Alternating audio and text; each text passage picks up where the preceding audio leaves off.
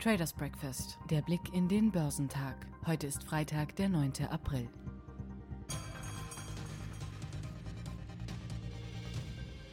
Die Aktien im asiatisch-pazifischen Raum lagen im Freitagshandel überwiegend im Minus, nachdem der S&P an der Wall Street über Nacht ein weiteres Rekordhoch erreicht hatte. Festlandchinesische Aktien gaben nach. Der Shanghai Composite verlor 0,74 Prozent und der Shenzhen Component rutschte um 1,09 Prozent ab. Andernorts in Japan widersetzten sich die Aktien dem allgemeinen Abwärtstrend in der Region. Der Nikkei stieg um 0,62 Prozent, während der Topix-Index um 0,76 Prozent zulegte. Südkoreas Kospi fiel um 0,18 Prozent. Die Ölpreise waren am Nachmittag der asiatischen Handelszeit gemischt, wobei die internationalen Benchmark-Rohöl-Futures der Sorte Brent unter der Flatline bei 63,19 Dollar pro Barrel gehandelt wurden. Die US-Rohöl-Futures stiegen um 0,18 Prozent auf 59,71 Dollar pro Barrel.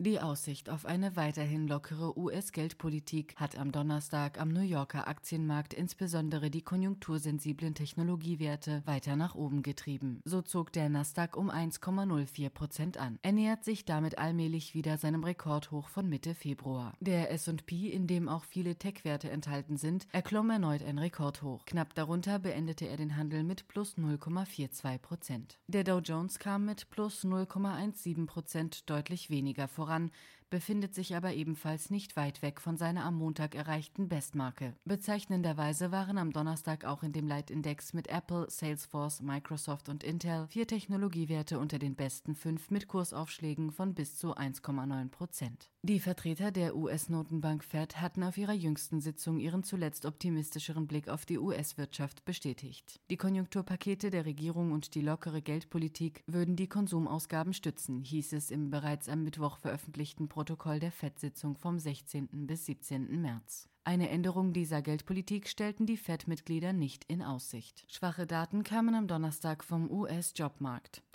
In der vergangenen Woche stieg die Zahl der Erstanträge auf Arbeitslosenhilfe auf 744.000. Analysten hatten hingegen im Schnitt mit einem Rückgang auf 680.000 Anträge gerechnet. Der unerwartete Anstieg zeigt, dass der Arbeitsmarkt noch einen langen Weg vor sich hat. Kursbewegende Nachrichten zu Unternehmen gab es nur wenige. Die Aktien von Visa drehten vorübergehend ins Minus nach einer Meldung über kartellrechtliche Untersuchungen. Netflix schlossen 1,4 Prozent fester. Quartalszahlen veröffentlichte der Getränkekonzern Constellation Brands. Der Brauer von Corona Bier will im kommenden Jahr deutlich mehr investieren, als Analysten im Mittel ihrer Schätzungen erwartet hatten. Die Aktien rutschten um 4,6 Prozent ab. Daneben sorgten Analystenkommentare für Bewegung. Die Papiere des Chip-Herstellers NXP sanken um 1,4 Prozent, nachdem sie die Investmentbank Morgan Stanley von ihrer Kaufliste gestrichen hatte. Eine Kaufempfehlung von JP Morgan für FedEx sorgte dagegen für ein Kursplus der Logistikaktie von 1,9 Prozent.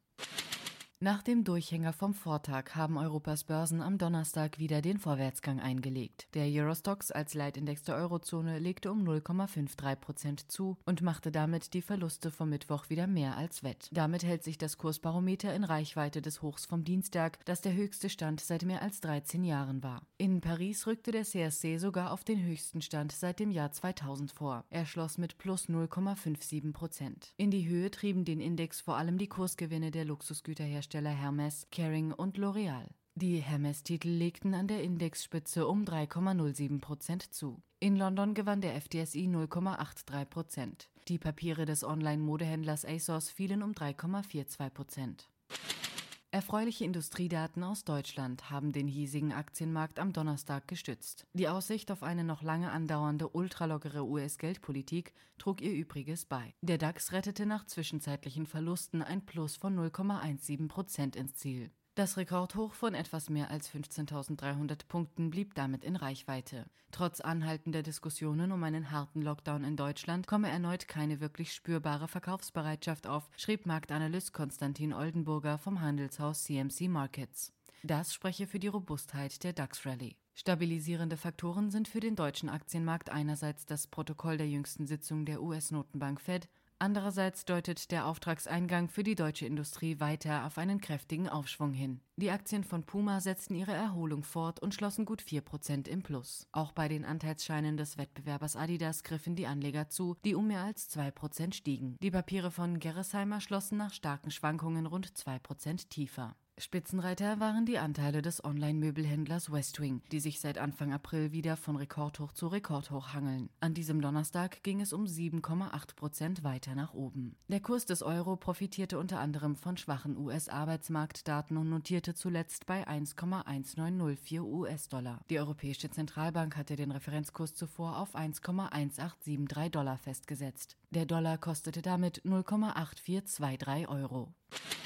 Der Dow wird vermutlich um circa 80 Punkte niedriger in den Freitag starten. Der Eurostox startet mit circa 50 Punkten minus. Der DAX startet beinahe unverändert in den Handelstag.